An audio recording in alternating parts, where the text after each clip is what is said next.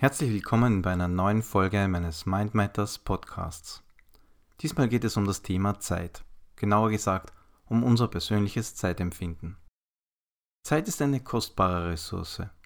Doch zum Glück ist sie für uns alle fair verteilt. Jeder von uns hat dieselbe Zeit zur Verfügung. 24 Stunden, 7 Tage die Woche. Ja, stimmt, wir leben unterschiedlich lange.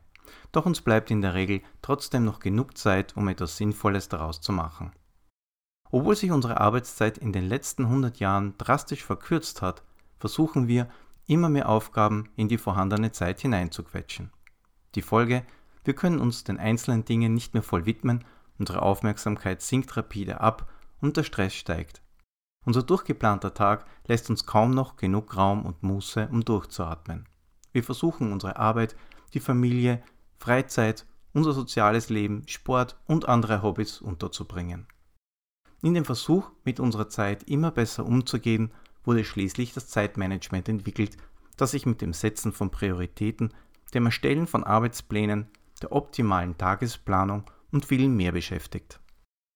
Aus einem Carpe Diem, also einem Nutze und genieße den Tag, wurde später durch eine bessere und präzisere Zeitmessung ein Zeit ist Geld.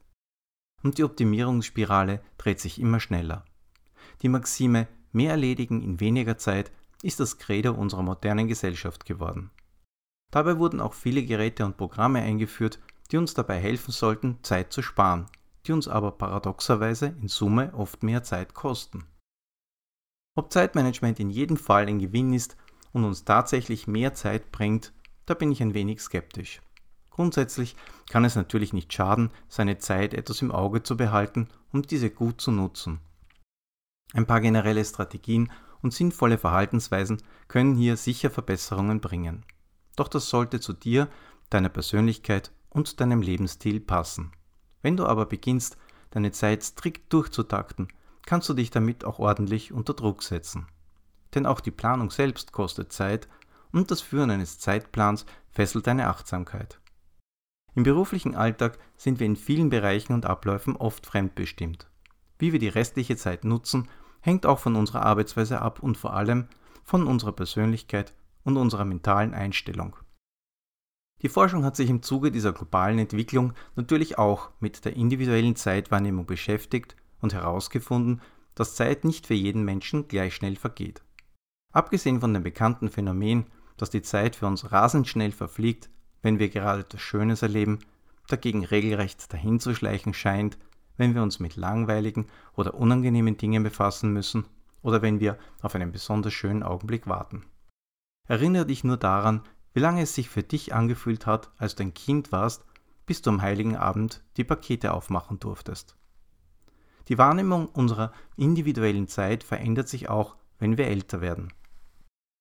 In der Kindheit und Jugend vergeht sie für uns generell langsamer, während sie im Alter wesentlich schneller zu laufen scheint.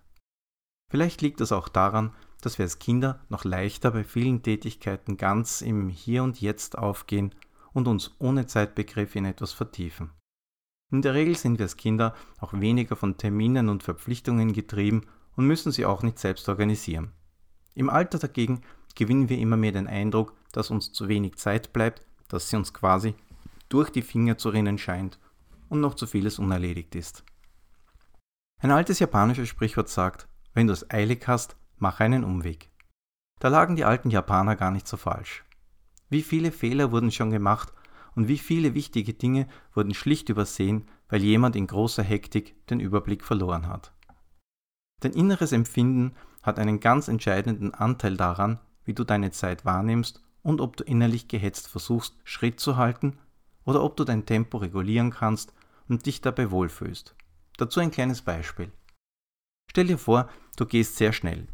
Im ersten Fall, weil du bereits zu spät dran bist für eine wichtige Verabredung oder ein Meeting. Im zweiten Fall, weil du Nordic Walking machst und einen regelmäßigen Spaziergang gleich dazu nutzen willst, um frische Luft zu schnappen und etwas für deine Fitness zu tun. In beiden Fällen gehst du schnell, doch das Gefühl ist durch die Umstände und dein Mindset ein völlig anderes. Denn im ersten Fall fühlst du dich gehetzt, spürst vielleicht einen unangenehmen Druck in deinem Magen und die Gedanken an die negativen Folgen deines zu späten Erscheinens kreisen beunruhigend in deinem Geist. Im zweiten Fall betrachtest du es als eine angenehme körperliche Herausforderung. Der Kontext ist für dich ein völlig anderer und es fühlt sich für dich daher auch ganz anders an. Kein Stress, kein flaues Gefühl im Magen, kein Empfinden des Gehetztseins, keine Schuldgefühle. Im Gegenteil, du fühlst dich gut, weil du etwas für deine Fitness getan hast. So kannst durch den inneren Kontext, den du dir erschaffst, selbst bestimmen, wie du eine Situation empfindest und wie du mit ihr umgehst. Du kannst diese Technik bewusst anwenden, um deine innere Gelassenheit zu stärken und etwas Abstand zu gewinnen. Um bei den Beispielen von vorhin zu bleiben, wenn du wirklich einmal zu spät dran bist, versuche den Bedeutungsrahmen zu ändern. Das bedeutet, betrachte den Sinn des Gehens oder Fahrens selbst unter einem ganz anderen Gesichtspunkt. Dein Körper und dein Geist werden prompt darauf reagieren. Wenn du bereits auf dem Weg bist, kannst du sowieso kein Wunder mehr bewirken. Du tust ja bereits dein Bestes, um den vereinbarten Termin mit der geringstmöglichen Verzögerung einzuhalten. Wenn du dich dabei noch innerlich permanent antreibst und zusätzlich in Panik versetzt, wirst du dadurch nicht schneller. Falls zu spät kommen bei dir Methode hat, macht es vielleicht Sinn, die Ursache dahinter zu hinterfragen und bewusst an den Auslösern zu arbeiten. Wodurch kannst du deinen inneren Takt regulieren? Hier sieben praktische Tipps für deinen Alltag. Tipp Nummer 1. Starte ruhig in den Tag. Dein Start in den Tag bestimmt die Stimmung, mit der du im Tag loslegst und somit auch dein Tempo. Wenn du auf den letzten Drücker aus dem Bett springst und das Haus verlässt, beginnst du deinen Tag bereits im Turbo-Modus. In der Eile vergisst du vielleicht etwas, versuchst noch genervt den Bus zu erwischen oder die passende Ausfahrt und kommst bereits abgekämpft am Arbeitsplatz an. Damit hast du deinen Körper schon auf Eile programmiert und dein Gehirn in Alarmbereitschaft versetzt. Mit einem ruhigen Start kannst du bereits ordentlich Tempo rausnehmen. Stell dir den Wecker etwas früher, dann kannst du in Ruhe aufstehen, vielleicht noch gemütlich ein kleines Frühstück genießen. Dein Weg zur Arbeit ist entspannt und die Chancen stehen gut, dass du diese ruhige Stimmung auch in den ganzen Arbeitstag mitnehmen kannst. Tipp Nummer 2. Meide hektische Menschen. Du kennst es sicher auch, die netten Kollegen und Freunde, die in fast jeder Situation Hektik verbreiten und permanent unter Strom stehen. Oft ist das unbegründet. Vielleicht magst du ihnen ja diesen Podcast ans Herz legen. Wir reagieren bewusst und unbewusst auf das Verhalten anderer Menschen und so ein hektisches Verhalten steckt leicht an. In der Gegenwart solcher Menschen werden wir unmerklich dazu verleitet, ebenfalls in Hektik zu verfallen. Wenn wir das nicht wollen, müssen wir mentale Kraft aufwenden, um selbst ruhig zu bleiben. Energie, die uns dann unter Umständen für andere Dinge fehlt. Tipp Nummer 3. Nimm dir Zeit, um ruhig und bewusst zu essen. Achte darauf, langsam und bewusst zu essen. Damit tust du auch deinem Körper und deiner Verdauung etwas Gutes. Nimm dir genügend Zeit, um ausreichend zu kauen und nimm bewusst den Geschmack und die Konsistenz deines Essens wahr. Wenn du im Stehen zwischendurch isst, kann dein Gehirn nicht mehr richtig erkennen, ob du satt bist. Ruhig zu essen kann ebenfalls viel Tempo rausnehmen. Tipp Nummer 4. Gönne dir kleine Pausen zwischendurch. Wenn du runterkommen willst, unterbrich bewusst dein aktuelles Tempo. Richte deine Achtsamkeit nach innen und frage dich, wie schnell bin ich gerade unterwegs? Und ist das wirklich notwendig und sinnvoll? Mach ab und zu kleine Pausen zwischendurch. Richte deinen Blick entspannt in die Ferne oder lass ihn für ein paar Augenblicke aus dem Fenster schweifen. Zelebriere eine Tasse Tee oder Kaffee, genieße ganz bewusst jeden Schluck. Wenn es möglich ist, zieh dich an einen Ort zurück, wo du für einige Minuten die Stille genießen kannst. Tipp Nummer 5. Zeichne. Das klingt jetzt vielleicht seltsam, aber nimm dir einen kleinen Zettel zur Hand und zeichne einfach drauf los. Wenn du willst, kannst du auch ein Malbuch für Erwachsene verwenden. Dabei geht es nicht darum, bestimmte Motive zu zeichnen. Bringe einfach kleine geometrische Muster aufs Papier, die du jederzeit nebenbei zeichnen kannst. Kleine Kreise, Rauten oder Quadrate fördern die Entspannung und unterstützen deinen Geist dabei, einen Gang runterzuschalten und ruhiger zu werden. Während du deine Achtsamkeit darauf richtest, wird dein Geist automatisch ruhiger. Tipp Nummer 6. Genieße ruhige Musik. Stelle dir eine Playlist von Musikstücken auf deinem Handy zusammen, die beruhigend und entspannend auf dich wirken.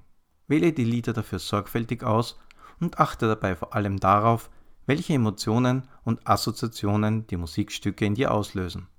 Wenn du bemerkst, dass in stressigen Momenten ein Gefühl der Hektik aufkommt, ziehe dich bei Gelegenheit zurück und lasse deine Unruhe von ruhiger Musik forttragen. Und zu guter Letzt Tipp Nummer 7. Mache eine Smartphone- und Social-Media-Pause. Vielleicht gehörst du auch zu den Menschen, die alle paar Minuten ihren Facebook-Account checken und sich auf unterschiedlichen Social-Media-Plattformen einloggen aus Angst, etwas Wichtiges zu verpassen. Tippst du dir beim Schreiben von SMS oder WhatsApp-Nachrichten manchmal die Finger wund? Tu dir etwas Gutes und versuche das bewusst etwas zu reduzieren. Denn es zerstreut nicht nur deine Aufmerksamkeit, sondern bringt dich permanent in ein unbewusstes, drängendes Gefühl, etwas zu versäumen. Nicht alles, was in den digitalen Kanälen produziert wird, ist wichtig oder muss sofort gelesen, kommentiert und geliked werden. Setze dir zwischendurch bewusst Auszeiten, um deinen Geist zu entspannen und zu fokussieren. Das kann sehr wohltuend sein. Inzwischen gibt es bereits Apps, die deine Online-Zeit messen und die du anschließend so einstellen kannst, dass sie dich bei deiner Off-Time unterstützen. Ich habe auch eine Metalltechnik entwickelt, mit der du dein inneres Tempo regulieren kannst. Du findest sie in Zukunft auf meiner Website. Wir brauchen Zeit, um uns zu entspannen und kreativ sein zu können. Selbst die größten Genies der Vergangenheit wussten ein wenig Muße zu schätzen, um sich dadurch zu stärken und neue Dinge in Angriff zu nehmen. Wie gehst du mit deiner Zeit um? Fühlst du dich oft gehetzt oder kannst du zwischendurch gut abschalten? Was tust du, um dein inneres Tempo zu regulieren? Ich bin gespannt auf deine Erfahrungen und freue mich wie immer auf dein Feedback. Weitere Informationen zu allen Bereichen des Mentaltrainings findest du auch auf meiner Seite unter www.mindmatters.at.